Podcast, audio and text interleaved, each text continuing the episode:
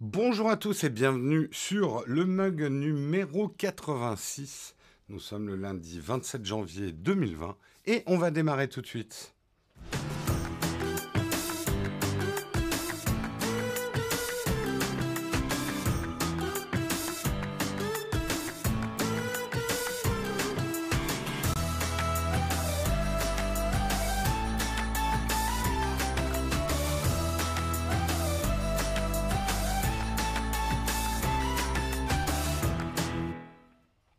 Bonjour à tous, j'espère que vous allez bien, que vous avez passé un bon week-end, que vous avez la patate ce matin. Petit message de service. Demain matin, normalement, on va dire à 99,9% de chance, je serai là. Euh, c'est juste que je, subis une petite opération euh, aujourd'hui.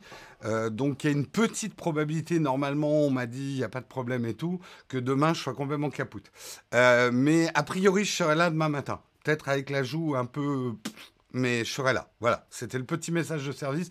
Si jamais demain matin j'ai un problème, de toute façon, vous serez informé sur les réseaux sociaux. Voilà pour la petite histoire. Je vous propose qu'on attaque tout de suite, qu'on fasse les news du jour, parce qu'il y en a pas mal aujourd'hui.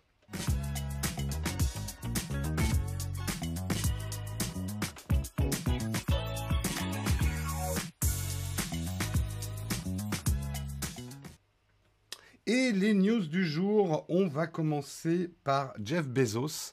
Euh, vous en avez probablement entendu parler, ça date pas d'hier, hein, c'est déjà de la semaine dernière. Mais euh, aujourd'hui, c'est... Hum, enfin, aujourd'hui, euh, ce que j'ai trouvé assez intéressant, c'est qui qui a fait ça d'ailleurs? C'est Cyberguerre qui a fait ça. Une chronologie un petit peu de ce qui s'est passé alors j'ai un petit problème, c'est que mon surlignage sur un texte blanc, euh, voilà, là j'arrive à lire. Euh, pour vous faire un petit peu la chronologie, alors je ne vais pas vous faire toute la chronologie de l'histoire, mais un petit peu pour que vous compreniez cette histoire entre euh, Jeff Bezos et l'héritier saoudien Mohamed, bin Salman qu'on va, va, appeler MBS, euh, comme font tous les, les patrons de presse. Euh, cette histoire est assez grave à plusieurs niveaux. On est en plein espionnage. C'est à la fois de l'espionnage d'État, c'est de l'espionnage industriel. Ça montre un peu le monde dans lequel on vit.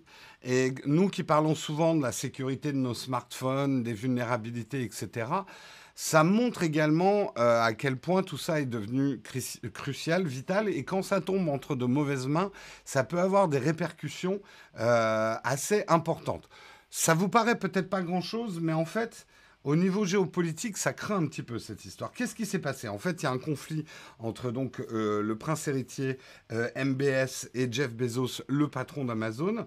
Euh, les auteurs de, l'article euh, qui ont dévoilé toute cette affaire euh, soupçonnent le prince héritier et ses services secrets d'avoir envoyé des liens à Jeff Bezos qui auraient permis de hacker le smartphone, l'iPhone d'ailleurs, de Jeff Bezos. On sait d'ailleurs qu'il utilise un iPhone comme ça, iPhone 10, et ils l'auraient infecté et ils en auraient extirpé des informations qui aurait euh, donné effectivement euh, plusieurs histoires en fait.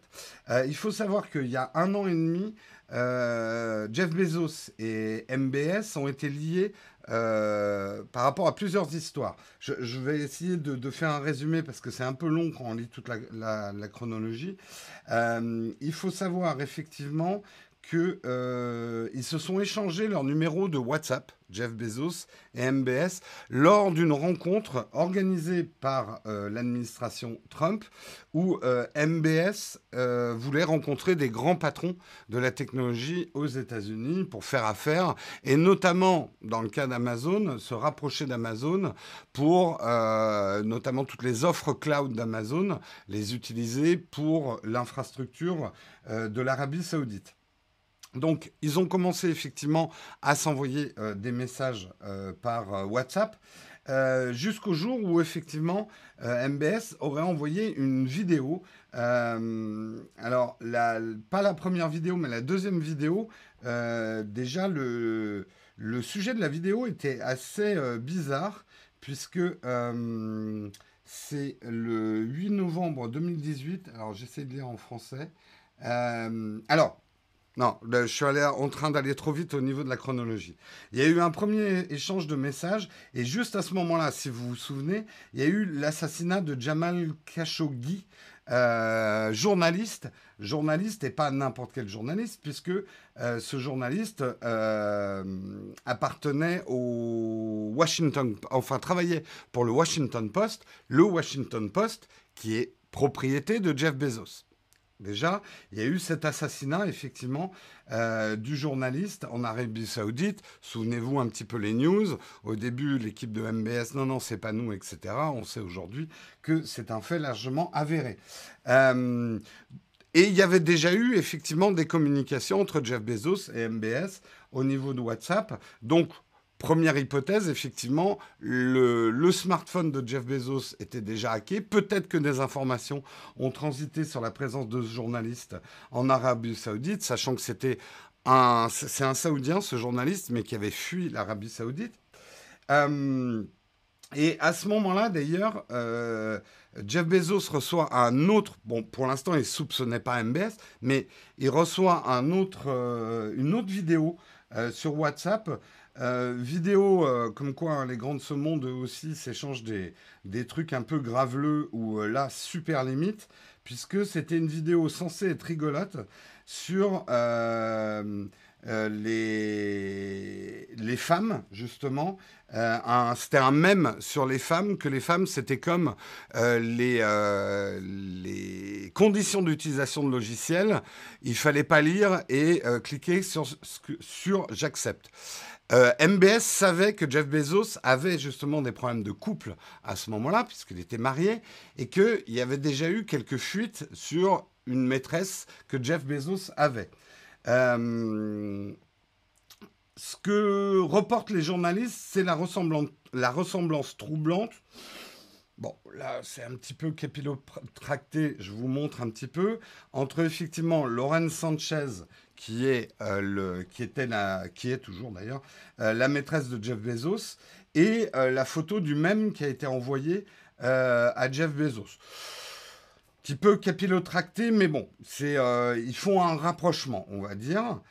Et juste après, je vous la fais vite, mais juste après, des photos avec le nom de Lauren Sanchez ont commencé à fuiter, ce qui a mené en fin de compte au divorce de Jeff Bezos donc à, la séparation en deux de la plus grande fortune mondiale du mec qui est patron du Washington Post. Vous allez voir pourquoi je, précise comme ça, je ne dis pas le patron d'Amazon.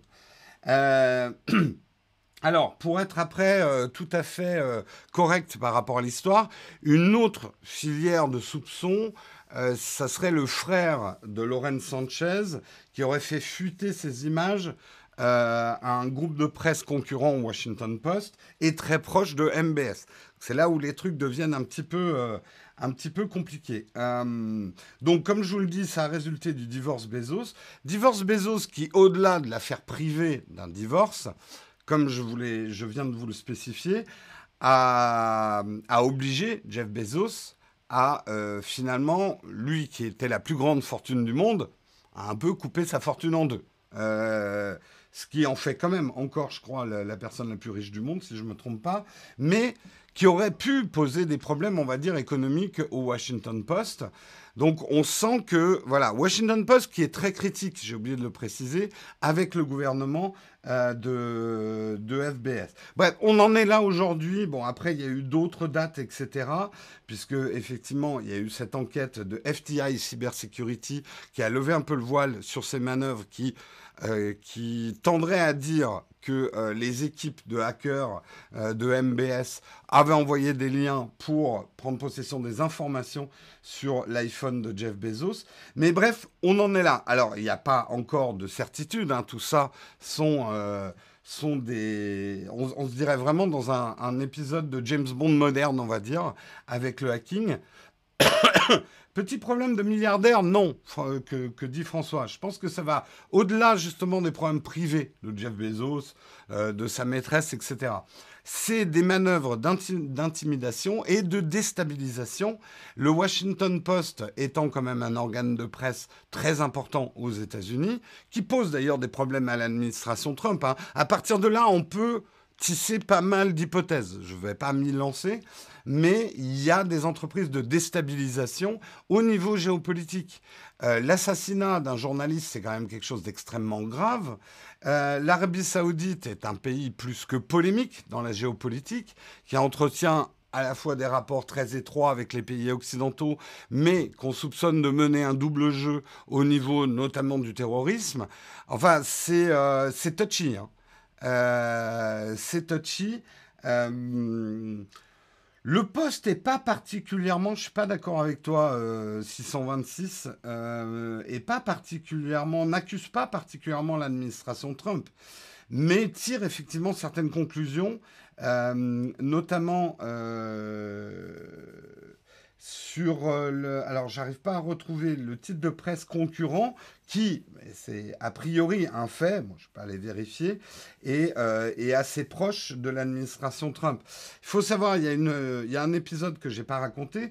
Je ne sais pas si vous vous souvenez, mais Jeff Bezos a rendu public un mail de chantage, puisqu'on le faisait chanter effectivement sur, son, sur, sur sa maîtresse. Et il avait fait un, un message intitulé Non merci, monsieur Pecker.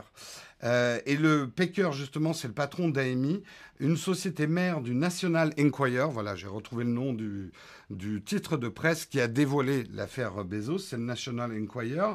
Et euh, il faut savoir que M. Pecker est un proche de Donald Trump, euh, qu'il aurait protégé pendant la campagne présidentielle. Donc voilà, on va pas tirer des conclusions, on va pas mettre des petits clous avec des fils de laine comme dans les films et euh, partir dans des hypothèses, mais cette histoire va bien au-delà euh, du milliardaire Jeff Bezos, c'est bien fait pour ta tronche de perdre la moitié de ta fortune, t'avais qu'à euh, rester fidèle ou ce genre de, trucs. C'est que là, on est, ça montre exactement la vulnérabilité de notre époque et les conséquences graves que ça peut avoir au niveau géopolitique. Euh, donc, euh, donc euh, effectivement, je vois un petit peu dans la chatroom, mais qu'est-ce qu'allait raconter le journaliste aussi? Bon, bref. Je vous conseille de suivre cette histoire. Je pense qu'on n'a pas fini d'en entendre parler. Nous, on va passer à d'autres choses, puisqu'il faut qu'on continue. Nous ne sommes qu'une revue de presse. Hein. On n'est pas là non plus pour faire l'information. On est là que pour vous reporter les informations qui sont disponibles iPhone, Apple ne veut pas du chargeur universel. Je vous parlais vendredi effectivement de l'Union européenne qui veut imposer un chargeur universel, a priori de l'USB-C. Nous, on est là content, content, ouais, ouais, ouais, ouais qu'il force Apple à passer à l'USB-C.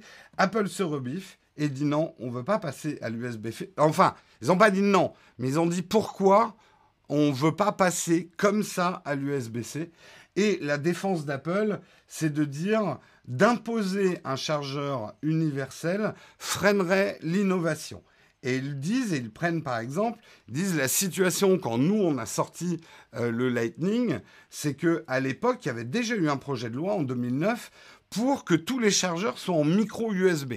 Or, aujourd'hui, on le sait, le Lightning et l'USB-C sont bien supérieurs au micro USB, qui est une prise super chiante, super fragile, qu'on peut mettre que dans un sens, enfin, qui n'a qui ne s'est pas fait chier avec une prise micro USB-C qu'on a encore aujourd'hui. Donc ils disent, à imposer comme ça un chargeur universel, il y a peut-être mieux à faire que l'USB-C, euh, laissez-nous la capacité de travailler dessus. Moi, je dis quand même, bon, ils ont raison dans la chronologie des chargeurs. Et ce que dit aussi Apple, c'est que finalement, aujourd'hui, la situation, elle est pas mal. Il n'y a plus que deux grands standards, l'USB-C et le Lightning. Donc ça peut être très bien comme ça qu'on laisse un peu de compétition euh, entre les chargeurs. Moi, je dis quand même gros bullshit Apple, tu te fous de la gueule du monde. On sait quand même très bien que Apple gagne énormément d'argent avec sa licence Lightning, donc c'est un peu pour ça. Et on va dire, c'est pas illégitime de leur part, mais c'est un petit peu pour ça qu'ils freinent euh, sur le côté. On est obligé tous de passer à l'USB-C, qui ne leur rapporterait pas un copec. Là où je dis bullshit, c'est que ça serait pas très compliqué de la part d'Apple de mettre dans toutes les boîtes d'iPhone s'ils veulent garder le Lightning. Ce qu'ils disent aussi, le Lightning, si on passe à l'USB-C, tout le monde va jeter ses chargeurs Lightning, ça va polluer la planète. Rien, je ne vois pas personnellement ce qui empêche Apple de mettre dans toutes les boîtes où ils vendent des smartphones un adaptateur Lightning USB-C et de l'USB-C au cul des iPhones. Comme ça, on pourrait quand même continuer à utiliser nos chargeurs Lightning anciens jusqu'à ce qu'ils meurent de leur belle mort euh, et qu'on passe à du full USB-C. Mais la période de transition, Apple pourrait très bien mettre, ça existe, des adaptateurs Lightning USB-C. Donc, là, Apple se fout un peu de la gueule du monde. En tout cas, c'est mon avis. Euh, mais non, ils veulent faire payer l'adaptateur. C'est pas tout à fait vrai, euh, Matt. Ils ont là-dessus, on tombe un peu dans la caricature d'Apple. Sur certains trucs, ils ont fait des adaptateurs, soit pas trop chers, d'autres sont très chers. Hein. Genre euh, Lightning to USB-C 3 là pour l'iPad dont je parlais dans la dernière vidéo, à 45 euros, ça fait mal aux fesses. Mais d'autres adaptateurs, ils ont gardé quand même un prix euh, je pense notamment Lightning Jack, le prix n'était pas énorme, quoi. Les chargeurs sont déjà universels, les câbles qui sont différents. Mais c'est pour ça, c'est pour ça euh, que Apple ne nous fasse pas croire qu'on va, va jeter tous les chargeurs. On va peut-être jeter des câbles. Mais encore une fois, moi personnellement, j'ai beaucoup de trucs en Lightning pour recharger. C'est pas des trucs que je vais jeter si tout passe à l'USB-C. C'est des trucs pour lesquels j'ai déjà des adaptateurs USB-C parce que l'iPad Pro, il est déjà en USB-C et j'ai pas envie d'avoir une autre prise pour tout charger. Donc j'ai des adaptateurs déjà. Donc euh, moi personnellement, euh, je pense que c'est plutôt que euh, Apple veut garder sa licence Lightning le plus longtemps possible. Mais bon. plus d'adaptateurs iPhone, plus sécurisés.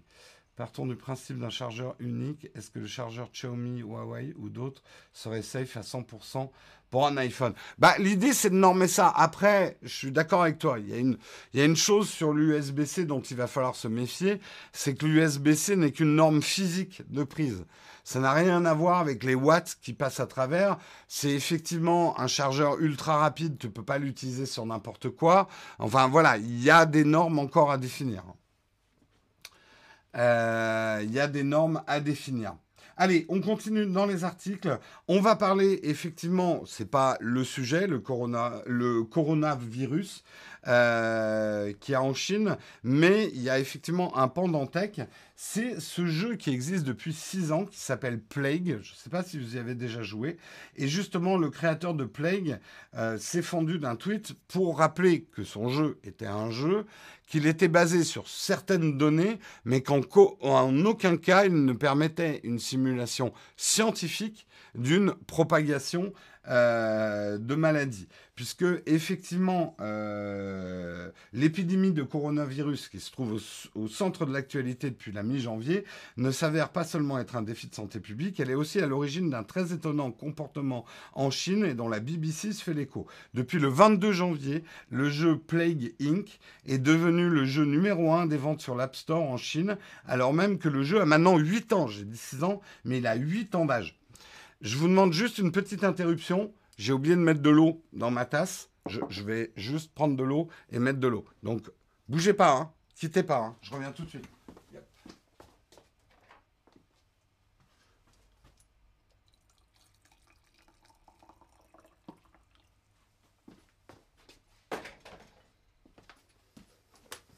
Voilà qui est fait. euh... Ça y est, foutez le bordel, le prof est plus là. Euh, là, tous ceux que je vois là, Alexis et tout, à la fin du cours, viendraient avec vos cahiers de correspondance. On va discuter. Euh, donc, voilà, certaines personnes, et notamment en Chine, ont téléchargé le jeu pour simuler euh, une propagation effectivement de virus. Et James Vaughan, qui est donc l'inventeur du, le créateur du jeu Plague Inc., a rappelé, nous avons euh, spécifiquement conçu le jeu pour qu'il soit réaliste et informatif. En outre, le Centre de contrôle et de prévention des maladies aux USA le considère comme un moyen d'outil d'enseignement du public sur les épidémies et les transmissions de maladies, mais en aucun cas euh, ce jeu euh, est basé sur des données scientifiques de propagation, d'épidémiologie pardon, et de transmission des maladies et de santé publique. si vous, vous êtes dans l'angoisse par rapport, et ça peut se comprendre, hein, c'est toujours angoissant, hein, c'est pas la première fois hein, qu'on a euh, euh, des, épidémies comme ça, notamment venant d'Asie. Euh, mais je peux comprendre que certains sont angoissés, même si la peur n'est jamais une bonne conseillère dans ce genre de situation. Mais néanmoins, il faut savoir que si vous voulez des informations euh, scientifiques, si vous voulez des informations avérées, confirmées, l'Institut Pasteur a ouvert une fiche informative sur cette maladie et fait savoir d'ailleurs qu'elle participe activement à la recherche pour éclairer certaines questions encore en suspens et pour contribuer à la mise au point d'un remède. Et des informations sont aussi disponibles sur le site de Santé publique France qui dépend du ministère des Affaires sociales et de la Santé et sur celui également de l'Organisation mondiale de la santé. Donc, ne cliquez pas sur des vidéos de euh, soupe à la chauve-souris, parce que ça, c'est euh, du clickbait. Euh, allez prendre plutôt des informations, effectivement, chez des instituts scientifiques qui s'y connaissent un petit peu mieux. Je vous ai pas fait euh, la news sur effectivement la transmission par les animaux sauvages, puisque c'est une des hypothèses effectivement. Mais alors cette vidéo de gens qui mangent des chauves-souris, euh, des, des, soupes de chauves-souris, là on est typiquement dans l'hystérie euh, autour de ce type de maladie, quoi.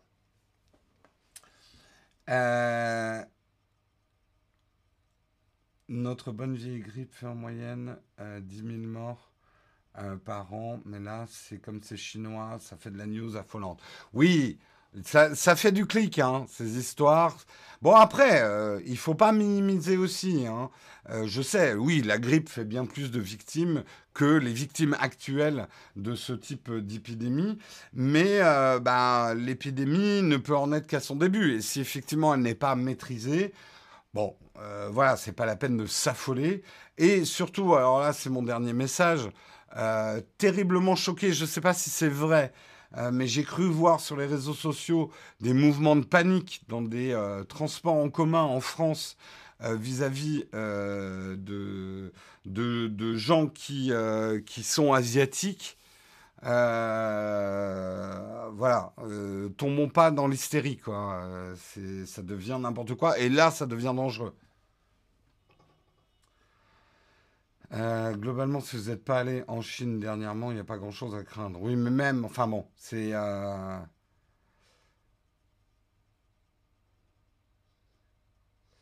le rapport de personnes malades mortes est bien plus important que la grippe. Oui, oui, oui.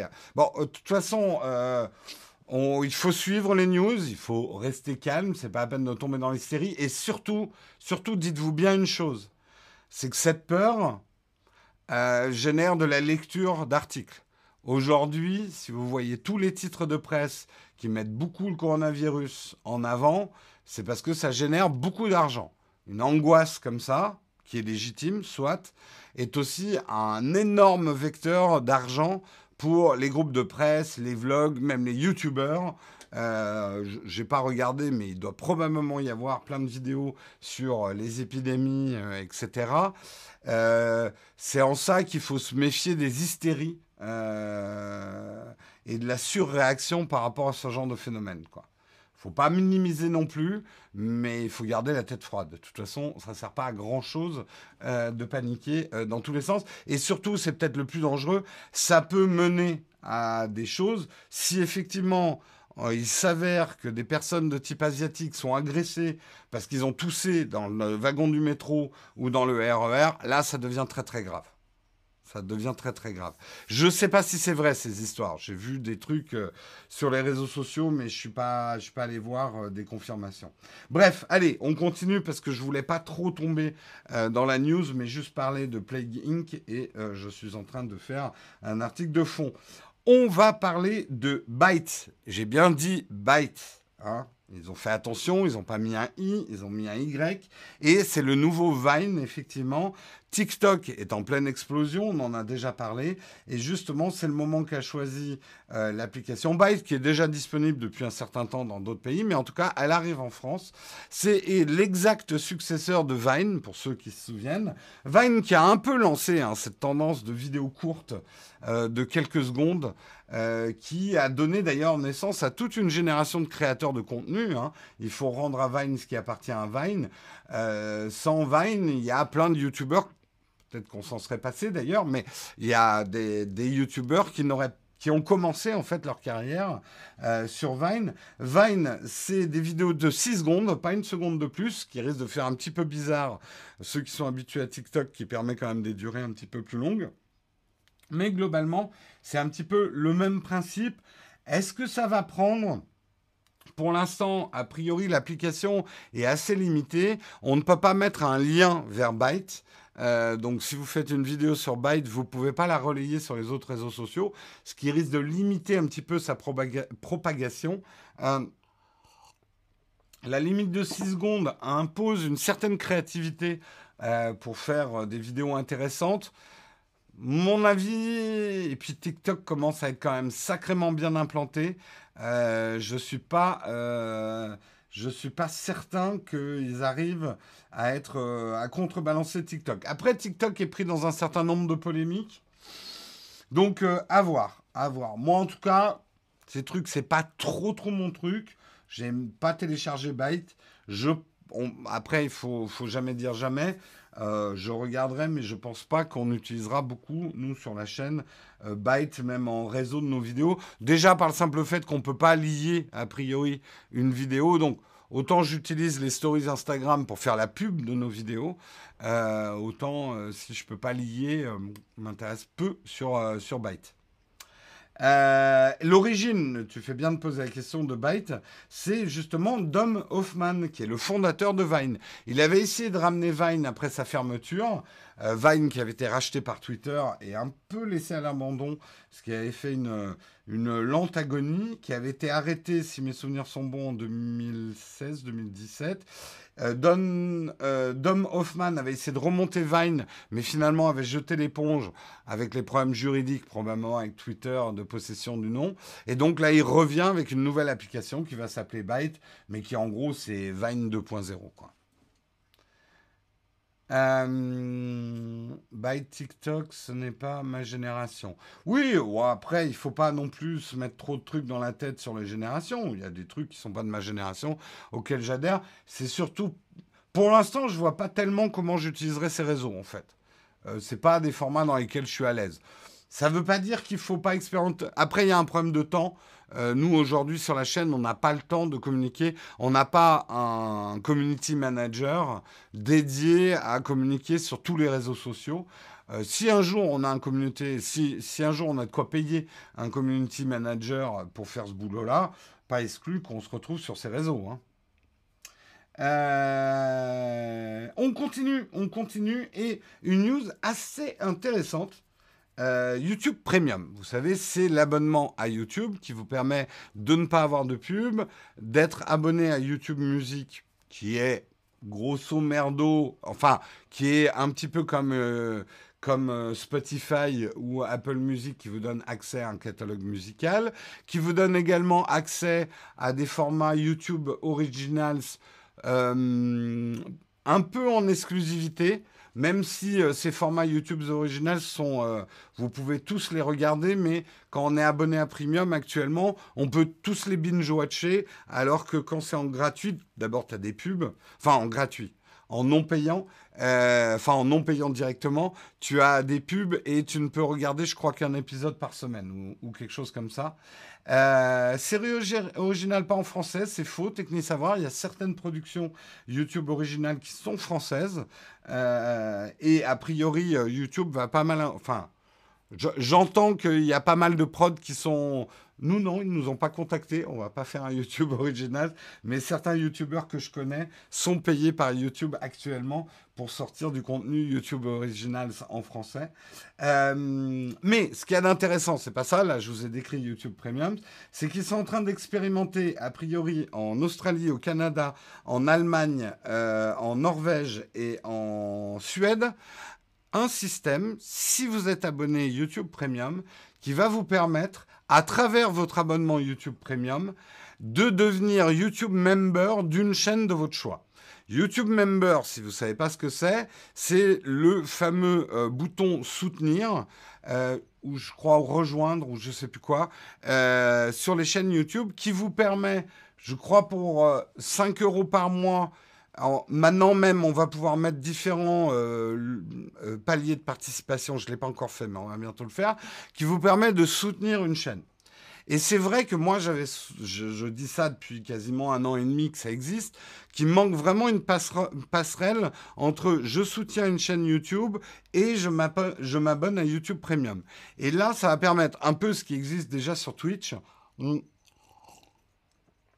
Grâce à votre abonnement YouTube Premium, de euh, soutenir une chaîne de votre choix. Donc, Souhaitons que ça arrive et que l'expérimentation porte ses fruits. Moi, je pense que c'est quelque chose de très bien. Euh, ça, moi personnellement, je ferai plus la promotion du coup euh, du YouTube Premium en disant, bah, vous pouvez soutenir la chaîne et en plus, vous n'avez pas de pub sur YouTube et vous avez tout un catalogue de musique. Ça peut être un cercle assez vertueux. Donc, n'oubliez pas de soutenir Naotech si vous prenez YouTube Premium. Enfin voilà, je dis ça, vous soutenez la chaîne que vous voulez. Hein Vous soutenez Nowtech, la chaîne que vous voulez. C'est ça que je suis en train de dire. Euh, ça va être dur de choisir. Mais non, ça va pas être dur de choisir. Euh... Même principe que Twitch avec Amazon Prime, exactement. Donc euh, ça, ça serait vraiment, euh, vraiment, vraiment bien. Allez, je vais vite sur les deux dernières news. Nintendo sera en train de préparer euh, une Nintendo Switch Pro euh, qu'est-ce qui changerait par rapport à la Switch classique? Ça serait euh, la batterie, notamment une batterie plus performante, un nouveau processeur plus puissant que le modèle actuel, le Tegra X1, et il sera en train de collaborer avec Nvidia sur la création d'un nouveau processeur basé sur l'architecture Volta, avec de meilleures performances sur la machine. Par contre, mauvaise surprise, même si tout ça c'est que des rumeurs, ça permettrait pas la 4K. Donc ça vous permettrait d'avoir une Switch plus puissante, plus de batterie, plus rapide, qui permettrait probablement l'adaptation plus facile euh, de certains jeux euh, gourmands comme les Call of Duty, les autres Battlefield sur la Switch. Mais euh, c'est vrai qu'on peut se dire que s'il n'y a pas la 4K, même si on pourrait avoir un débat que la 4K n'est pas si indispensable que ça, parce que finalement, le nombre de gens qui ont des écrans 4K... Mais bref, c'est quand même aujourd'hui un argument parce que les gens, quand ils achètent quelque chose, ils aiment bien que ça dure quand même un petit peu et ils se disent la 4K, c'est quand même quelque chose auquel je passerai. Mon futur écran sera probablement 4K. Donc, euh, ça risque d'être un petit, un petit caillou dans la chaussure, quoi, d'une, d'une, d'une Switch Pro. À voir, à voir. Et je termine avec la dernière news. Je pense que vous ne l'avez pas raté. Le premier teaser de Camelot, premier volet, a battu des records. Faut dire qu'il est attendu, hein, comme le loup blanc, euh, ce film. Camelot, premier volet. Euh, ça a littéralement cassé Internet. Euh, Asti a quand même bien orchestré les choses avec deux bonnes nouvelles, une sortie un petit peu surprise du premier teaser et surtout une annonce, c'est que le jeu sortira avec deux mois et demi d'avance. Il était prévu a priori pour le 14 octobre et il, devait, il devrait sortir le 29 juillet. Donc ça, c'est plutôt cool comme news. C'est du bon marketing, on va dire. Euh, le, teaser a, euh, en l'espace de 48 heures, le teaser a été vu plus de 8 millions de fois, toutes plateformes confondues.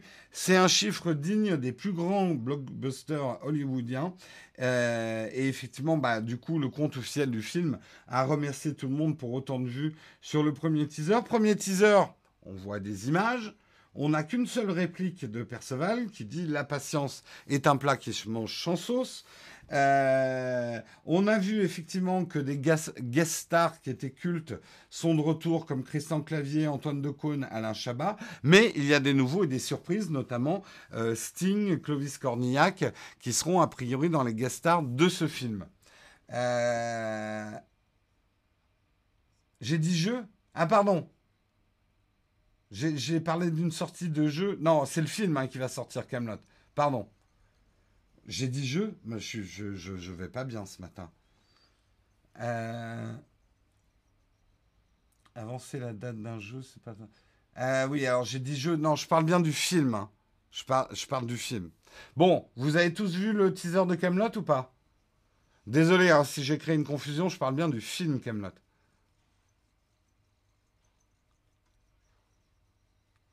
Qui n'a pas vu le teaser? C'est plutôt ça la question. Qui s'en fout complètement de Camelot?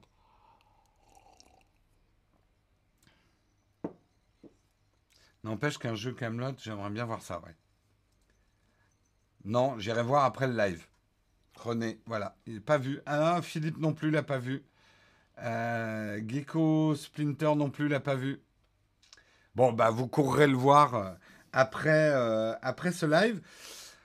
Moi, je vais être franc, je vais pas me faire que des amis. Camelot, j'ai adoré la micro-série. Un chouille moins fan de la série quand elle a commencé à prendre une ampleur plus dramatique. J'ai bien aimé, mais euh, je suis moins fan que d'autres, on va dire.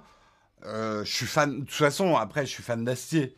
Euh, mais c'est vrai que pour moi, les micro-pastilles de l'époque d'M6 avaient une spontanéité euh, que j'ai pas forcément retrouvé dans la fin de la série. Euh, donc euh, j'irai voir le film très probablement. Voilà, je garde les chakras ouverts. J'ai un peu peur de ce type de film tellement attendu, avec une fanbase tellement demandante. La pression doit être énorme pour Alexandre Astier. Euh, donc, donc à voir quoi. Euh, en même temps, c'est. Oui, mais c'était l'avantage du développement des personnages Oui, oui, non, mais je comprends très bien. Puis là où il a voulu amener Camelot, c'est tout à son honneur. C'est juste que moi, j'ai moins, euh, mais c'est personnel, j'ai moins adhéré aux dernières saisons, quoi.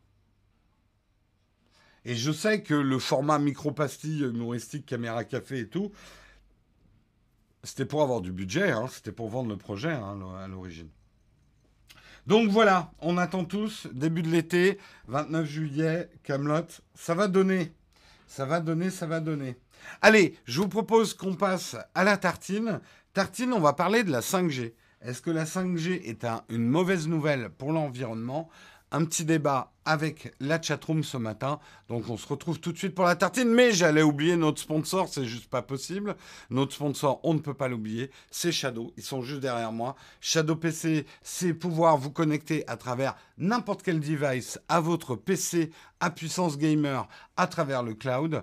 Aujourd'hui, ils ont trois offres. Elles vont bientôt arriver. Hein, d'ailleurs, un février n'est plus très loin pour ceux qui ont déjà pris euh, des... Euh, des, des précommandes.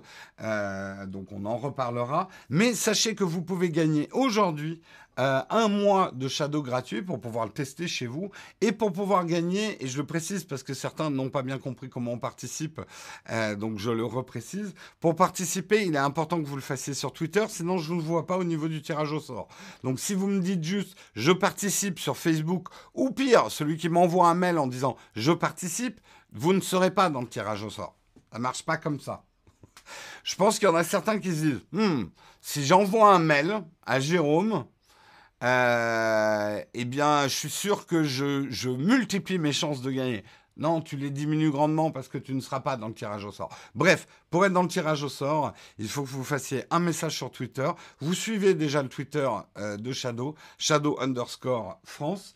Et ensuite, vous composez un tweet dans lequel il est très important que vous mettiez le hashtag euh, le mug Nowtech et le hashtag ShadowPC parce que c'est grâce à ça que je vous trouve pour le tirage au sort, et vous nous expliquez pourquoi vous avez envie de gagner un Shadow PC pour jouer à un jeu ou lancer une application. Donc vous nous précisez tout ça.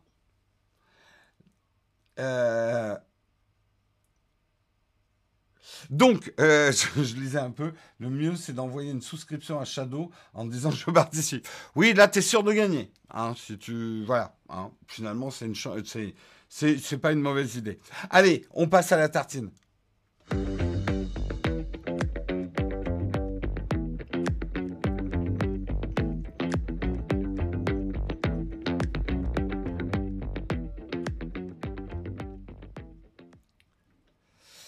La tartine ce matin, on va parler de pourquoi la 5G est une mauvaise nouvelle pour l'environnement. Vous avez probablement vu des articles, il y en a pas mal euh, en ce moment, euh, avec effectivement la 5G qui représenterait euh, des problèmes pour l'environnement. On va énumérer un petit peu ces problèmes et puis après on va en parler avec la chatroom. Effectivement, les problèmes que la 5G pourrait poser à l'environnement sont multiples. Et c'est vrai que on n'avait pas eu tout ce raz-de-marée. C'est bien une, preuve de changement de comportement, et ça c'est plutôt une chose positive, par rapport aux questions écologiques sur des mutations technologiques. On n'avait pas eu tout ça à l'époque de, de la 4G. Par contre, on va les avoir sur la 5G. La 5G suscite des craintes, des fantasmes aussi, euh, des craintes au niveau de la santé, ça on avait déjà eu hein, à l'époque de la 4G. Euh, aujourd'hui, quelles sont les conséquences environnementales que pourrait avoir l'arrivée de la 5G La première, c'est effectivement d'installer des nouvelles antennes dans la bande des fréquences des 3,5 GHz en France.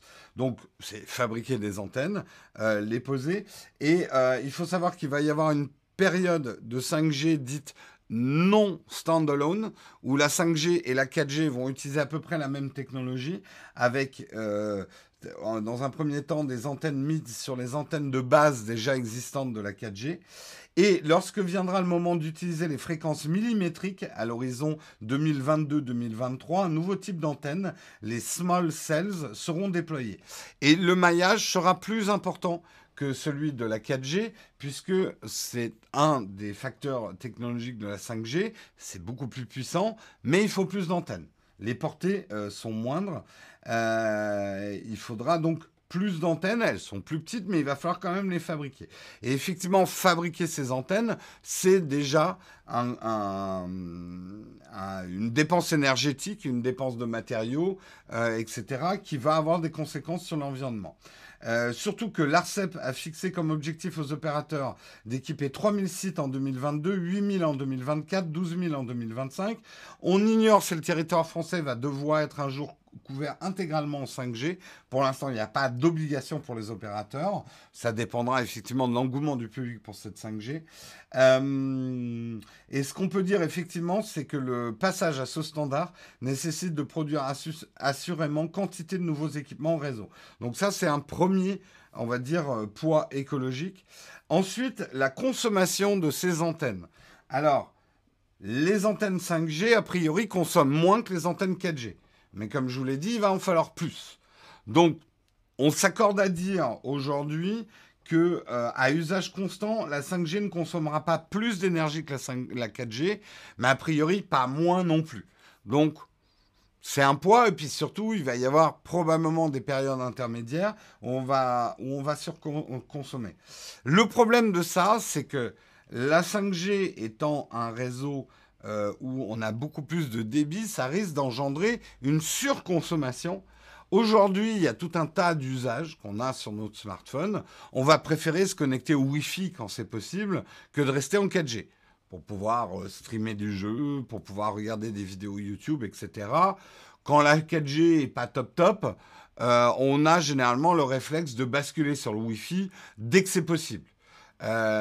sachant qu'en plus, on a encore, même si aujourd'hui le data de nos forfaits euh, devient de plus en plus large, on a de moins en moins de limitations. On a encore un peu le réflexe de dire j'ai pas envie de piocher sur le data de mon forfait. La 5G va offrir des performances qui vont être bien supérieures à certains réseaux Wi-Fi.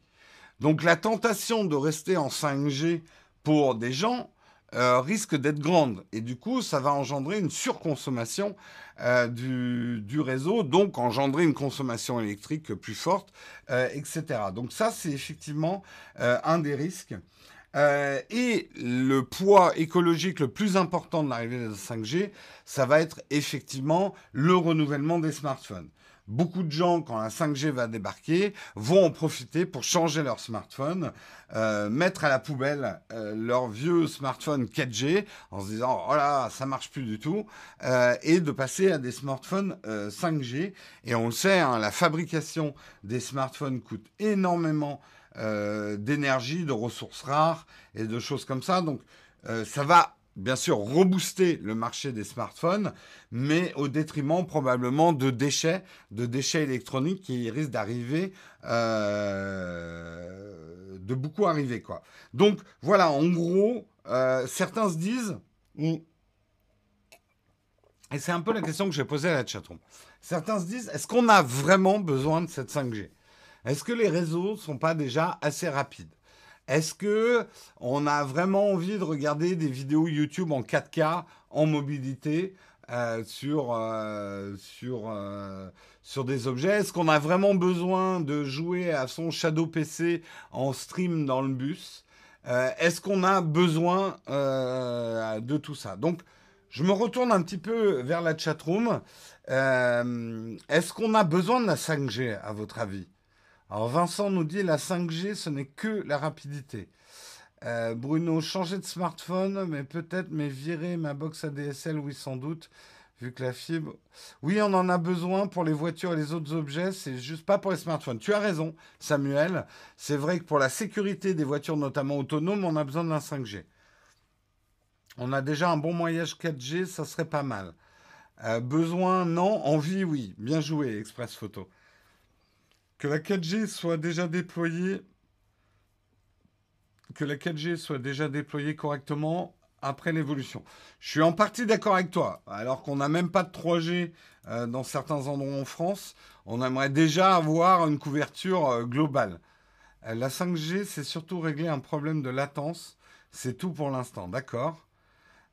Oui, parce que nous sommes des hommes pressés. Non, par contre, si la 3G devient la 4G, ok, ouais. Non, la 5G, ce n'est pas que la rapidité. Il y a débat, je suis d'accord, c'est pas que la rapidité. Euh, besoin, je pense pas indispensable, mais très utile, oui. Pour l'absence de latence au niveau chirurgical, oui. Alors, cette histoire de latence avec la 5G, vous avez raison. Hein. C'est une des raisons importantes, on va dire, de la 5G. C'est pour réduire la latence, non pas pour les joueurs de jeux vidéo, même si ça sera un effet de bord, mais euh, effectivement pour les véhicules autonomes, pour des opérations chirurgicales à distance, bref, pour des usages, on va dire, professionnels à distance, euh, ça, ça peut être intéressant. Euh, c'est la course à l'innovation et la dernière nouveauté et pas de qualité. Ça se discute. Euh, ils prennent les antennes 4G démontées, ils les mettent dans les zones moins couvertes actuellement et ça les recycle. Je sais pas si c'est aussi simple que ça, technique savoir, mais c'est une idée. Euh, j'ai pas besoin perso, la 4G me suffit niveau débit. Qu'est-ce qu'on nous dit d'autre? Je suis désolé, vos questions parfois sautent parce que la, chatroom arrive par saccade. Euh, avec les promesses de la 5G, on pourrait imaginer la fin des réseaux filaires, fibres, etc. Ouais, moi j'aime bien quand même le filaire. Pour un poste fixe, euh, je sais que quand je peux, je limite tout ce qui est Wi-Fi, hein, personnellement, et, 4G. Euh, hein. Encore des ondes et plus puissantes. Alors, oui et non. Quelque part, la 5G sera un différent type d'onde. Alors, il y a des débats sur le côté santé de la 5G. Je n'ai pas voulu rentrer là-dedans. Mais de ce que je sais, euh, en tout cas de ce que je pense, mais sans vraiment être un scientifique, je pense que c'est pas plus dangereux que la 4G. Après, est-ce que la 4G est dangereuse? C'est encore un autre problème. Euh, la 5G, un produit marketing pour faire vendre et donc consommer, donc détruire un peu plus la planète. Là, effectivement, ça va être le problème des smartphones. Le progrès, une chatroom fluide. Euh, la 5G peut aussi amener à des avancées qui aideront l'environnement, comme les voitures autonomes et d'autres. C'est pas faux. C'est ça, enfin, après, voilà, pour, pour clore le débat, moi je donne mon avis, vous pouvez être d'accord ou pas d'accord avec ça. Je pense que d'abord, euh, euh, le monde va basculer en 5G. C'est un combat d'arrière-garde de dire non, la France, on reste en 4G. On ne pourra pas. C'est nous tirer une balle dans le pied en termes. Donc on peut regretter la 5G, elle est inévitable. Euh, des pays comme la Corée ont déjà basculé. On sait qu'il y a des intérêts commerciaux là-dedans et que quelque part c'est du marketing. Le toujours plus du marketing euh, fait des dégâts. Effectivement, euh, maintenant en tant que pays, on ne pourra pas dire non, non, la 5G, elle s'arrête aux frontières. Nous, on n'en veut pas en France. C'est juste impossible. Ça serait un handicap énorme pour notre industrie.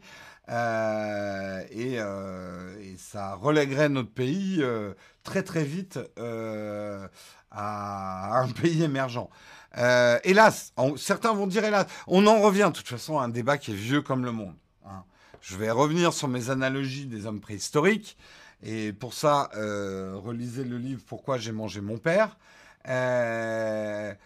Euh, quand le premier homme préhistorique est arrivé avec Tenez les gars, j'ai inventé le feu, il y avait des mecs qui disaient Est-ce qu'on en a vraiment besoin? Je veux dire, la viande crue, hein, les baies rouges, ça nous suffit largement pour notre alimentation. Tu nous amènes ta technologie là en nous disant oui, on va faire pouvoir cuire du mammouth, c'est plus digeste et tout. Mais regarde comme ça crame les arbres. Euh, regarde aussi les guerres que ça peut engendrer. T'as vu la guerre du feu, quoi. Euh, donc, on retombe finalement sur des débats du progrès. Je trouve ce qu'il y a d'intéressant à notre époque, c'est déjà qu'on se pose la question. Et peut-être effectivement qu'on ait une certaine étiquette sur l'usage. Comment nous, on va utiliser la 5G Comment on va, euh, on va effectivement la déployer Est-ce qu'il y a des manières de déployer la 5G qui sont plus écologiques que d'autres? Je trouve déjà, en tout cas, que euh, l'avantage, c'est que ça suscite un débat euh, et qu'il y a quand même une prise de conscience qu'on n'avait pas, par exemple, à l'époque de l'arrivée de la 4G. Donc, euh, il y avait déjà un type qui avait inventé le high-feu. bah, je pense, regarde, euh, on sait que les hommes utilisaient le feu depuis assez longtemps avant qu'ils inventent le moyen de le faire.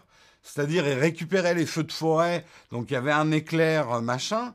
Euh, je pense que celui qui est arrivé avec euh, ses morceaux de bois ou de silex euh, à faire du feu mobile, c'était l'iPhone de l'époque, quoi. Enfin, c'était les mecs étaient là, mais t'imagines pas les possibilités, quoi. On va pouvoir aller vivre un peu plus loin. On va pouvoir se. Enfin voilà. Mais je suis certain qu'il y en avait qui disaient Mais c'est hyper dangereux ton truc. Je me suis cramé les poils du cul. On a cramé toute la forêt derrière. Euh, les jolis arbres, ils ont disparu. Euh, du coup, les mammouths, ils sont partis. Non, pas les mammouths, mais les singes, ils sont partis un peu plus loin. Enfin, voilà, ça avait des conséquences écologiques. On tombe finalement sur un débat qui est hyper intéressant. Et j'ai commencé, alors je vous la promets pas, même pour 2020, mais je commence à prendre des notes dans une vidéo réaction que je ferai sur euh, euh, alors pour l'instant, on n'a pas de titre, mais c'est un peu le, le, le technoscepticisme et la notion de progrès. Euh, est-ce qu'on qu'on n'est pas en train de basculer là-dedans? On avait déjà eu un peu le débat. Est-ce qu'on est en train de devenir euh, technosceptique? Est-ce qu'on est en train de devenir techno Est-ce qu'on est on bascule de technophile à technophobe? Il y, a, des choses intéressantes là-dedans.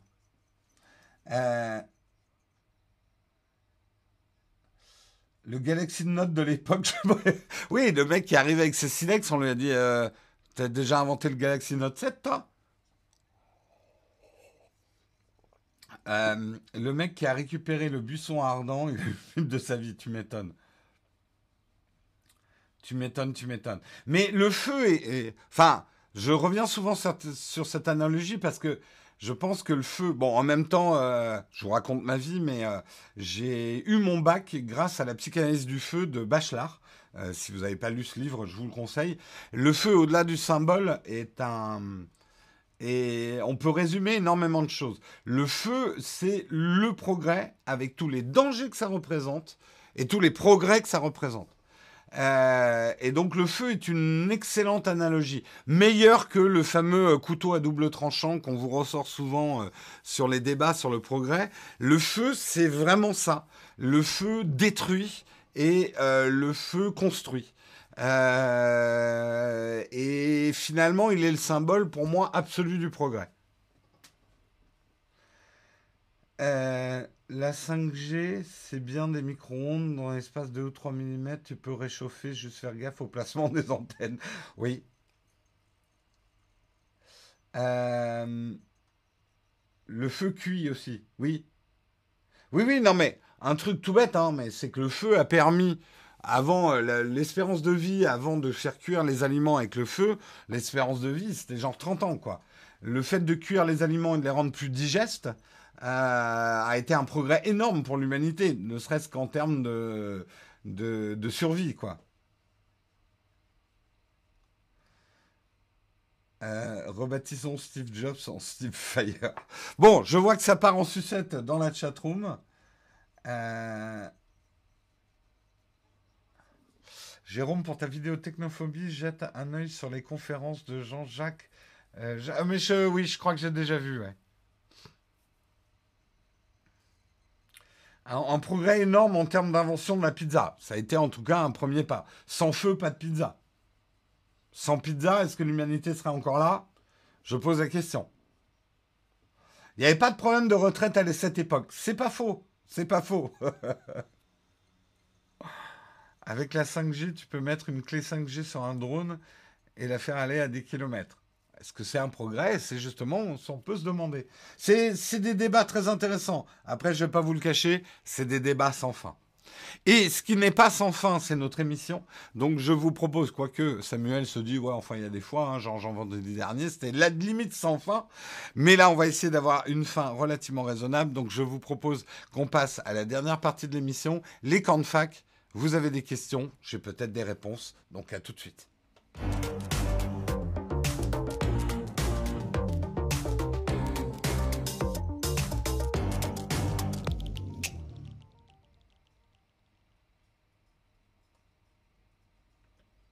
Et c'est la dernière rubrique de l'émission, les camps de fac. Est-ce qu'il y a une question platinium aujourd'hui, Samuel? Est-ce qu'il me l'a dit ou pas? Euh, J'ai pas vu. Et peut-être, je ne l'ai pas vu là depuis un certain moment, Samuel. Euh, je vais peut-être regarder par moi-même hein, déjà s'il y a une question platinium. Euh, ça devrait être là-dedans. Préparation. A priori, il n'y a pas de question platinium. Ou alors j'ai une lenteur de la chatroom qui fait que je n'ai pas vu. On va partir sur le principe qu'il n'y a pas de question euh, platinium. Mais là, je vois plus la chatroom active. Ah, ça y est, c'est reparti. Euh, alors, est-ce que vous avez des questions? Très bonne vidéo sur l'iPad, merci. Je viens de renouveler ma flotte de tablettes pour ma PME. Ta vidéo me rassure sur le choix du modèle 2018. Super le bagnard. Euh, sans feu, les artistes ne seraient pas si inspirés. Oui, entre autres, mais euh, au-delà même de l'art. Mais bon, il n'y aurait peut-être pas eu de problème politique sans feu aussi, on pourrait dire. Euh, des conseils pour un filtre ND variable. Je m'y connais pas assez pour vraiment te conseiller en Théo. C'est une bonne question. Moi-même, je cherche, à renouveler certains de mes filtres ND. Donc euh, je vais voir si euh, j'arrive à me faire prêter des filtres variables et en tester, parce que pour l'instant j'en ai pas testé énormément. Euh, quelle fonction non gamer aimerais-tu avoir sur Shadow?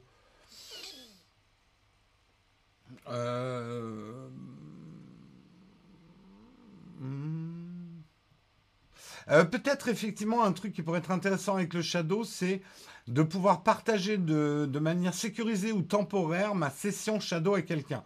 Je te donne un exemple. Si j'utilisais le Shadow pour le montage, ça pourrait être un usage intéressant. J'utilise le Shadow pour le montage et pendant une heure, je donne l'accès à mon Shadow à mon client pour qu'il puisse regarder directement sur Premiere le montage que j'ai fait. Ça pourrait être super intéressant. Vu que c'est un flux vidéo, c'est beaucoup plus facile à partager finalement que des fichiers. Euh, et ça éviterait de devoir calculer la vidéo, l'envoyer au client. Je pourrais finalement, ou même avoir le client qui par-dessus mon épaule, partager le flux vidéo du shadow et lui dire tiens viens voir ce que je suis en train de faire comme s'il venait regarder mon écran. Ça ça pourrait être une fonction pro vachement utile.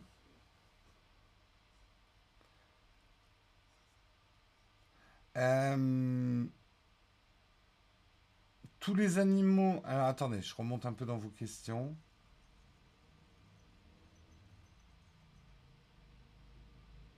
Euh, oula, je suis remonté trop haut.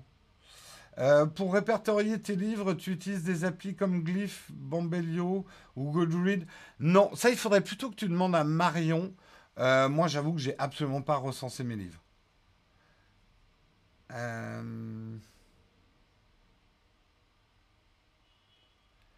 Tous les animaux sont plus ou moins territoriaux, l'humain en fait partie. Oui, mais le feu, a probablement sédentarisé aussi beaucoup l'humain, et la sédentarisation a quand même amené beaucoup de facteurs politiques. Je suis désolé. Mais moi aussi. Je, je t'ai rien demandé. Je, je, suis désolé que tu aies cru que je, que je te demandais quelque chose. Euh, premiers avis sur les travel tripod. Je l'ai toujours pas reçu, euh, mon, pied euh, Peak Design. Donc, j'ai pas d'avis pour l'instant. Bon courage pour expliquer la démarche au client. Non, Vincent. Je partagerai juste un lien. Euh, Team Viewer sur Shadow. Ouais, ça serait exactement ça. Mais ça ne me prendrait pas de ressources de ma machine en fait. Euh, le 5D Mark III, toujours d'actualité selon toi avec Magic Lantern? Ça dépend ce que tu veux faire. As-tu vu le Sigma FP Non, je ne l'ai même pas eu en main au salon de la photo, j'ai pas eu le temps d'aller le voir. As-tu vu la vidéo de Linus sur le Mac Pro? Et si oui, non, j'ai pas vu sa vidéo sur le Mac Pro. Canon M50 ou, Nikon Z50 pour la photo? Ah, Une bonne question. J'aurais tendance à te dire Z50, je vais t'expliquer pourquoi. Le Z50 a la monture Z, qui sera la même que la monture des full frame de chez Nikon. Donc tu vas pouvoir t'acheter des objectifs que tu pourras utiliser avec les full frame si tu passes au full frame. Alors que le M50, alors bien sûr, tu peux prendre une bague d'adaptation, mais le format natif du M50, c'est pas le même que euh, les, euh, les full frame de chez Canon. Moi qui suis pas fan des adaptateurs, ça serait mon raisonnement.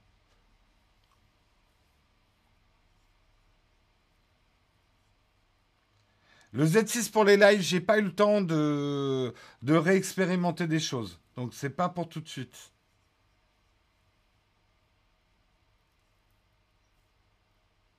Euh, mes enfants me disent que je suis pas assez poli avec Siri. C'est vrai qu'on a un peu tendance à l'engueuler trop souvent. Hein.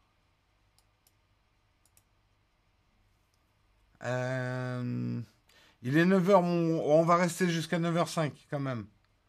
Tu as vu la rumeur sur la nouvelle game flagship de Sonia? Non, j'ai pas vu les rumeurs. As-tu une idée pour un petit compact entre 100 et 150 euros? À des familles, je répète, hein, les compacts entre 100 et 150 euros, prenez un smartphone. Franchement, vous aurez des meilleurs résultats et vous pourrez partager les photos tout de suite. Aujourd'hui, un compact entre 100 et 150 euros, ça vaut, ça vaut pas grand chose par rapport à un smartphone. Donc euh, voilà, je me trompe je pense pas me tromper en plus. Tu penses que macOS Catalina est enfin c'est Oui, moi j'ai basculé. Hein. J'ai pas de problème. Donc euh, oui, mais après je voudrais pas vous donner un mauvais conseil, mais en tout cas pour nos montages vidéo c'est assez stable. On a tout basculé en Catalina. Euh, aurais-tu un avis sur la photo du Lumix G9 C'est très bon pour du micro 4 tiers. Mathis a peur de moi. Oh, bah désolé Mathis, si je t'ai grondé la dernière fois. Euh, Marion a fait un article sur ça. C'est comme la voix de femme syrique, on l'engueule plus. Ouais, c'est possible, c'est possible. Euh, tu as testé les compléments optiques pour smartphone de RhinoShield Non, pas vraiment. J'avais testé les Pixter, mais pas les RhinoShield. Le MacBook 16 pouces est plus fiable que les précédents appareils avec son nouveau clavier. Écoute, pour l'instant, c'est surtout Karina qui l'utilise. Grâce aux grèves, elle a fait un usage intensif de notre nouveau MacBook Pro 16 en travaillant chez elle. Je lui ai dit, il est bien. Elle m'a dit, ouais, je suis contente. Voilà, c'est tout ce que je peux vous dire. Euh, les applications 32 bits fonctionnent sous Catalina? Je crois pas, hein. Je crois pas me tromper, hein. De toute façon, abandonne là. il, est temps, de passer à autre chose là, Luc. Hein. Alors je sais hein, qu'en entreprise, c'est pas si facile que ça, mais. Euh, j'ai euh, après, pour être honnête, Vaya, j'ai pas de souvenir exact de l'article de Marion sur le sexisme. Est-ce qu'on est plus, on engueule plus son assistant personnel quand il a une voix féminine Ça me paraîtrait tristement logique. Euh, maintenant, je me souviens pas de l'article. hein. Voilà, Karina, elle s'est fait un test complet sans que la vidéo dure 28 minutes. Je suis contente. Merci, au revoir. Mettez des pouces, abonnez-vous. Voilà, ça c'est les vidéos de Karina. Euh, tu as déjà fait un tuto sur le montage vidéo? Euh, Non, non, je ne vous ai pas vraiment montré les arcanes du montage vidéo. Un jour, peut-être, probablement. C'est ta copine qui a Office 2016 en, en 32 bits.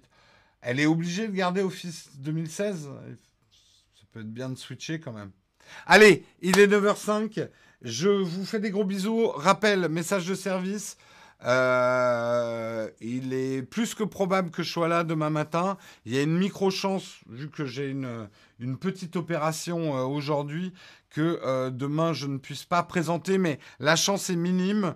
C'est juste que voilà, si vous voyez pas l'émission à 8 heures, c'est que j'ai un petit problème de, santé. Je tâcherai de vous, informer sur euh, les réseaux sociaux, mais rassurez-vous, hein, plus que probable que je sois là demain matin. Peut-être avec la joue un peu gonflée, mais je devrais pouvoir parler demain matin. En tout cas, c'est ce qu'on m'a dit. Allez, je vous fais des gros bisous et je vous dis à demain matin. Ciao tout le monde.